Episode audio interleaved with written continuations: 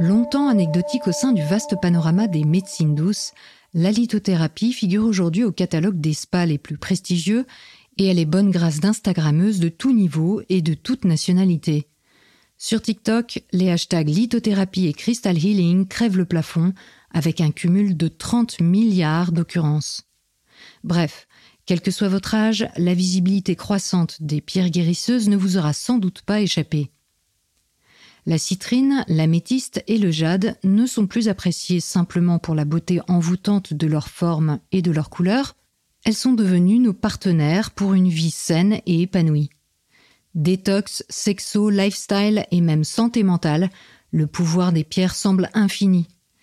Il pousse les murs des rayons de la FNAC, fait fleurir des présentoirs jusque sur les aires d'autoroute et alimente les potins du showbiz. Le coach américain Tony Robbins, par exemple, ne cache pas l'importance du collier qu'il porte, fait de quartz pour la clarté d'esprit et la concentration, d'onyx noir pour la protection et le calme, et de lapis lazuli pour la vérité, la conscience et la sagesse. De son côté, la star de télé-réalité Kim Kardashian déclare s'adonner aux soins par les pierres depuis qu'elle a subi un vol à main armée, tandis que la chanteuse britannique Adele attribue ses fausses notes lors des Grammy Awards de 2016 au fait qu'elle avait égaré ses précieux minéraux. Sommes-nous là face à une simple mode où la lithothérapie a-t-elle plus de coffres que ce que sa glamourisation à outrance nous en montre? Dans cet épisode en trois volets, je vous propose de partir à la découverte de ses fondements et de ses applications concrètes, telles que réellement vécues par celles et ceux qui la pratiquent au quotidien. Par-delà les paillettes et les vibrations positives, nous nous attarderons aussi dans les eaux troubles de ce qui est devenu une véritable industrie. Méta de choc. Méta de choc. Méta de choc. Et si on se demandait pourquoi on pense ce qu'on pense? Script saison 2. Épisode 3. La lithothérapie. La lithothérapie est décrite comme une technique thérapeutique holistique et non invasive. Elle part de l'idée que les pierres peuvent soigner le corps et l'esprit par l'émission d'une énergie pure et singulière liée à leur couleur, leur composition et leur géométrie, des propriétés qu'on ne retrouve pas dans le monde animal ou végétal. Savamment utilisée, elle pourrait nous guérir de maladies, nous libérer de l'anxiété, développer notre créativité, nous aider à méditer ou encore augmenter la confiance en soi. Selon les gens qui la pratiquent, on ressent à leur contact un calme profond qui, dans certains cas, peut mener à un état de transe. Par l'entrée en résonance du minéral avec notre corps, la transformation opère. Les mauvaises énergies sont chassées, les bonnes énergies boostées et les blocages dissous, rétablissant ainsi notre équilibre énergétique général. En quelque sorte, la thérapie par les cristaux nous remet au diapason du rythme naturel de la vie, en redonnant lumière et couleur à notre corps éthérique. Elle nous libère de tout ce qui n'est pas en accord avec qui nous sommes, permettant ainsi à notre corps physique de se guérir lui-même. Il existe plusieurs techniques pour bénéficier du pouvoir des pierres. Comme pour les autres médecines alternatives, on peut avoir recours à un ou une praticienne. La séance se déroule dans une pièce calme, aux lumières tamisées, allongée au sol ou sur une table de massage. Dans un premier temps, le lithothérapeute aide son client à se détendre grâce à des exercices de visualisation ou de la musique relaxante. Il dispose ensuite des pierres sur différentes parties du corps, le plus souvent suivant les sept chakras, répartis sur une ligne allant du sommet de la tête au périnée, en passant par le troisième œil, le larynx, le cœur, le plexus solaire et le bas-ventre. Le choix des pierres est évidemment très important. Il se fait en fonction de la personne, des symptômes qu'elle présente et des flux énergétiques ressentis par le praticien. Le travail se fait de manière intuitive, mais aussi suivant certains principes liés aux vertus connues de chaque pierre et à la coordination ou au contraire à la complémentarité de sa couleur avec celle de chaque chakra. Le lithothérapeute peut également choisir de placer les minéraux suivant le tracé des méridiens chinois, le long des bras et des jambes, ou encore tout autour du client pour constituer une grille énergétique englobante.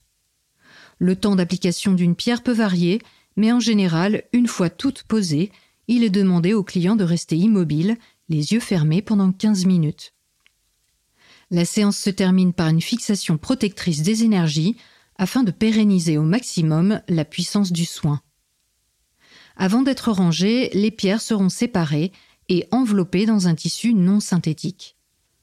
Il est courant que le praticien prescrive certaines pierres à utiliser au quotidien, soit portées à même la peau, par exemple en pendentif ou en bracelet, soit placées sous l'oreiller pour éloigner la maladie et attirer à soi une énergie positive.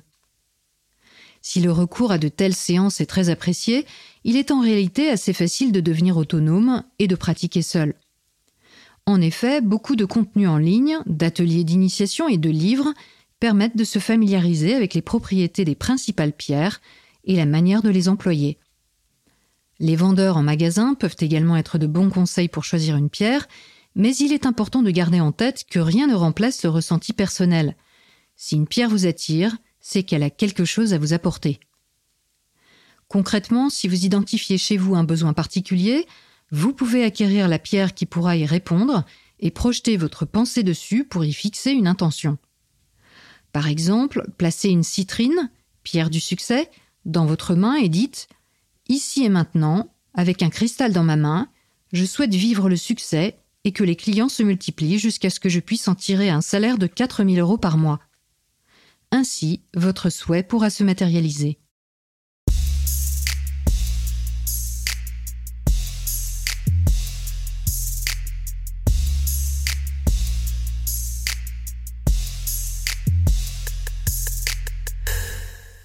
Souffre d'une affection particulière ou pas, il peut être utile de travailler à l'équilibrage énergétique de son lieu de vie, en intégrant des pierres à sa décoration. Des cristaux pourront être mis un peu partout, notamment devant les fenêtres. Judicieusement placée, une géode, c'est-à-dire une cavité rocheuse tapissée de minéraux, offrira un rayonnement puissant et bienfaisant. Une tourmaline noire neutralisera la pollution électromagnétique de votre téléviseur, de votre portable, de votre sèche-cheveux ou d'une ligne à haute tension voisine. Un quartz brut ou sculpté près de la photo d'une personne qui vous est chère lui transmettra son énergie guérisseuse.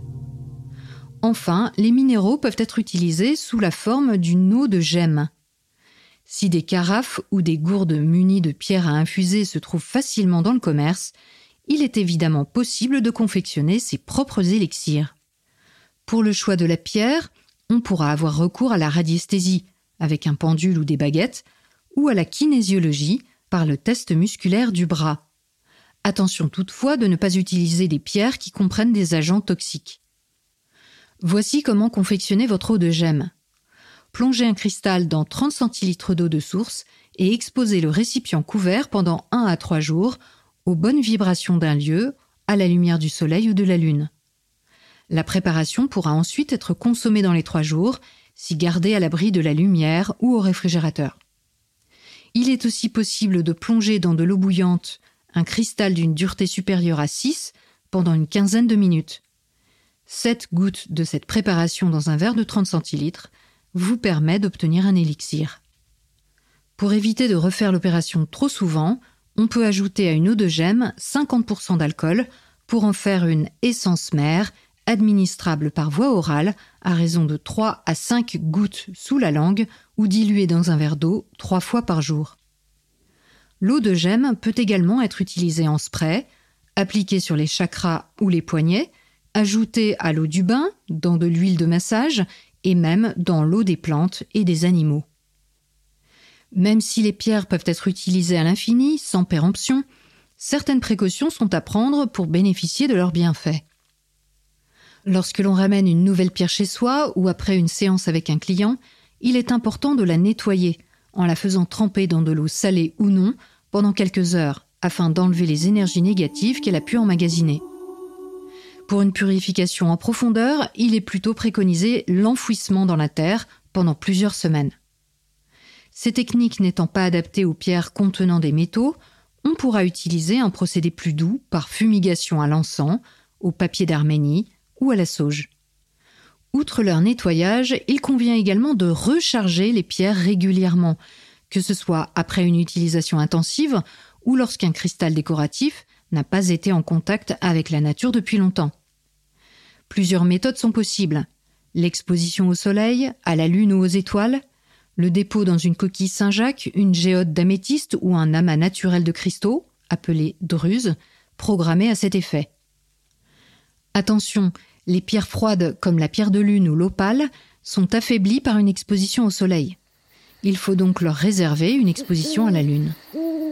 Dans le commerce, on trouve également de jolis objets de rechargement tels que des pyramides ou des aimants, agrémentés éventuellement de symboles, de chiffres sacrés ou d'huiles essentielles.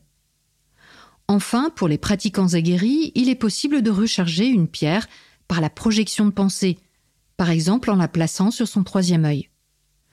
Au-delà des séances dont le coût varie de 40 à 60 euros, ou des ateliers d'initiation pour lesquels on ne paye que les objets que l'on rapporte chez soi, certaines personnes s'investissent passionnément dans la découverte des subtilités du pouvoir des minéraux et choisissent de se former à la lithothérapie.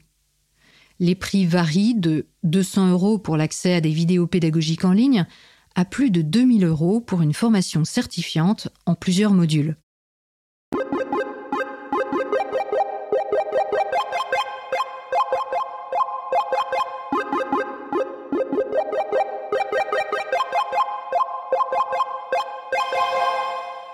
Partout dans le monde et depuis des millénaires, on attribue aux minéraux, de la simple pierre colorée à la roche la plus imposante, des vertus magiques et thérapeutiques. Ce fait est souvent mis en avant par les promoteurs actuels de la lithothérapie. Mais peut-on réellement trouver une validation dans les pratiques anciennes? Ou sommes-nous là face à un appel à la tradition, argument rhétorique dont je vous parlais dans la chronique sur le chamanisme? Les premiers écrits sur les pouvoirs des pierres remontent à bien avant notre ère, en Mésopotamie, l'actuelle région de l'Irak. En Égypte ancienne, les cristaux étaient prisés pour leurs effets médicinaux et protecteurs, et les nombreuses amulettes retrouvées attestent de leur utilisation lors de rituels religieux. C'est à l'Antiquité grecque que l'on doit le mot cristal. En effet, on y appelait le quartz clair cristallos, c'est-à-dire littéralement glace, considérant qu'il s'agissait d'une eau qui avait gelé au point de rester dans sa forme solide. Le terme améthyste vient aussi du grec ancien. Il veut dire non ivre, sa couleur étant proche d'un vin coupé à l'eau. On lui a attribué par extension la capacité à préserver l'ivresse et du malin. Avec le temps, cette pierre est devenue synonyme de spiritualité et de pureté, au point qu'elle orne encore aujourd'hui la bague des évêques chrétiens. Léonard de Vinci lui-même écrivait au XVe siècle L'améthyste dissipe les pensées maléfiques et active l'intelligence. Toujours pendant l'Antiquité, Galien, dont les conseils ont largement influencé la médecine du Moyen Âge, utilisait les cristaux, considérant par exemple que le jaspe vert était bénéfique à l'estomac et à l'œsophage. En Europe, pendant toute la période médiévale et jusqu'au XVIIe siècle, les minéraux étaient à la fois portés en bijoux protecteurs et intégrés aux ingrédients de la pharmacopée. Leurs propriétés physiques et leurs vertus étaient largement décrites dans des textes en vers et en prose nommés lapidaires. On en trouvait alors trois sortes. Les lapidaires scientifiques, les lapidaires astrologiques et magiques qui établissaient des liens entre signes du zodiaque et pierres précieuses, et les lapidaires chrétiens qui décrivaient la symbolique des minéraux cités dans la Bible. Les alchimistes, spécialistes du travail des métaux, se sont aussi intéressés aux minéraux, les réduisant en poudre et leur attribuant des propriétés étranges et métaphysiques. Certains lapidaires sont restés dans l'histoire, comme celui de Marbode, évêque de Rennes au XIe siècle. Il servira de référence dans les écoles de pharmacie et auprès des médecins jusqu'au XVIe siècle. Certains lithothérapeutes s'en inspirent aujourd'hui encore. Un autre lapidaire important, même s'il n'a pas rencontré le succès à son époque, est celui de Hildegard von Bingen, moniale allemande du XIIe siècle. Son titre Le livre des subtilités des créatures divines, ou Physica. Inspiré de ses visions mystiques, il décrit les pierres comme les représentations d'un pouvoir divin rendu accessible aux êtres humains. Pour son autrice, la maladie a une composante psychique puisqu'elle est signe de la présence de l'esprit malin. Par leur dimension divine, les pierres précieuses ont donc des propriétés thérapeutiques complémentaires aux remèdes. Il est à noter que dans ce modèle, les minéraux agissent directement sur les organes. Ils sont préservés de toute corruption et n'ont de ce fait pas besoin d'être nettoyés. Au XIIIe siècle, le lapidaire du roi Alphonse X de Castille compile différents traités, principalement arabes, qui développent l'idée selon laquelle la force magique et médicale des pierres varie en fonction des mouvements des corps célestes qui les contrôlent. Dans la lithothérapie actuelle, on retrouve une très forte prégnance de l'astrologie. Les applications médicales les plus connues au Moyen Âge consistaient à porter une pierre sur soi, sous la forme de bagues, de colliers ou d'autres objets bien au contact de la peau afin de faciliter le transfert des propriétés guérisseuses. Ensuite, se sont développés toutes sortes d'onguents constitués de pierres broyées, de plantes et de divers ingrédients, en particulier au XVIe et XVIIe siècle. Porter un diamant était recommandé pour conserver des membres en bonne santé, soigner les fous et se protéger des animaux sauvages. Le saphir bloquait le choléra, retirait les ulcères, aidait à maintenir une bonne pression cardiaque et prémunissait de l'empoisonnement. L'hématite, quant à elle, traitait les afflictions des yeux, la gale et augmentait la production de lait maternel. Le corail, longtemps considéré comme un minéral venant de la mer, au même titre que les perles et l'ambre, était très utilisé pour protéger les nouveau-nés de l'épilepsie sous la forme de 10 grains de poudre mélangés au lait maternel. Il était aussi prescrit par les apothicaires pour purifier le sang et comme remède à la mélancolie. Les perles traitaient les problèmes de fertilité, tandis que l'ambre soignait les toux fortes et le fait de cracher du sang.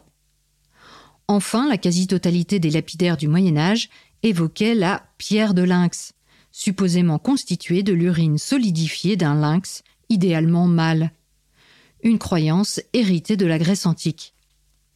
Alors que les pays d'Extrême-Orient comme la Chine étaient restés longtemps éloignés de telles considérations thérapeutiques, les lapidaires européens ont fini par arriver jusqu'à eux au travers de leur retranscription dans des textes arabes. Quoi qu'il en soit, toutes ces pratiques vont peu à peu disparaître à partir du XVIIe siècle, éclipsées par l'astronomie moderne et la chimie scientifique.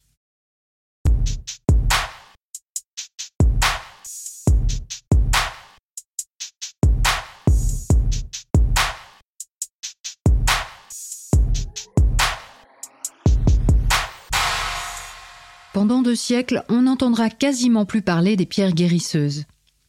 Bien sûr, certaines croyances populaires ont persisté. C'est le cas des pierres de tonnerre en Bretagne, dans le Massif central ou dans la région de Nancy, contre les maladies de peau, les piqûres de serpents ou les hémorragies. C'est le cas également des pierres de venin, dans le centre de la France, roches vertes dont les taches rappellent la peau d'un crapaud, utilisées contre les maladies de peau. D'autres pierres encore, en lien avec leur couleur et par analogie, vont être associées à certaines maladies. Une pierre rouge, par exemple, sera utile pour résoudre des problèmes sanguins.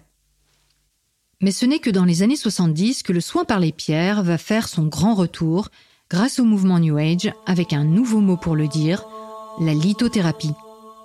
Se réclamant d'enseignements millénaires, ces initiateurs reprennent à leur compte nombre d'écrits anciens et de traditions populaires pour ensuite, comme toujours dans la spiritualité contemporaine, l'aménager à sa convenance.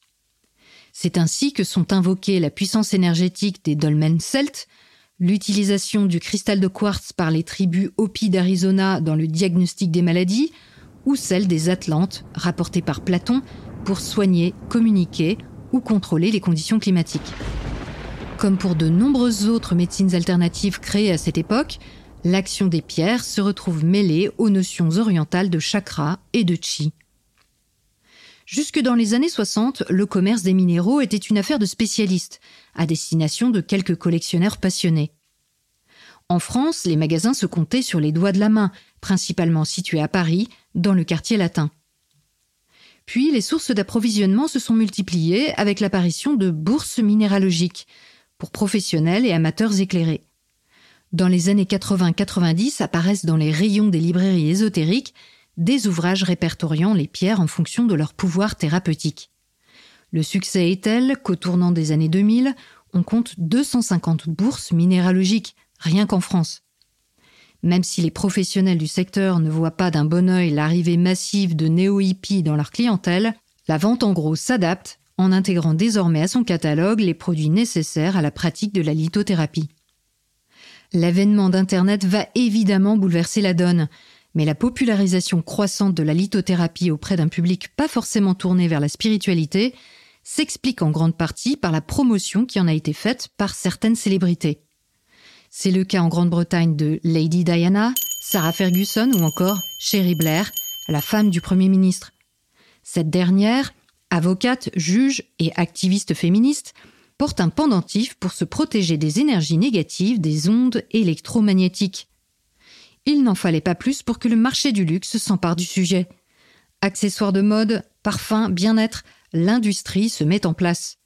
La demande augmente et la pratique se professionnalise. Au début des années 2000, la lithothérapie n'est désormais pas seulement dans le viseur de la presse people, mais aussi dans celui du gouvernement britannique et des associations de patients.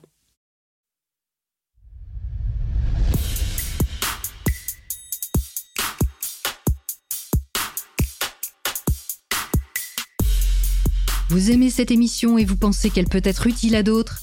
Partagez-la autour de vous et nourrissez les algorithmes en laissant un commentaire sur votre appli de podcast. Je remercie évidemment celles et ceux sans qui MetaChoc n'existerait pas, les généreux et généreuses donatrices qui soutiennent encore et toujours cette entreprise d'éducation à la pensée critique appliquée à soi. Si vous souhaitez vous aussi apporter votre pierre à l'édifice, il vous suffit de suivre le lien en description. On se retrouve vendredi prochain à 18h pour la deuxième partie de cet épisode. D'ici là, prenez le temps d'observer la manière dont vous pensez et de la questionner. Vous n'imaginez pas ce que vous pensez.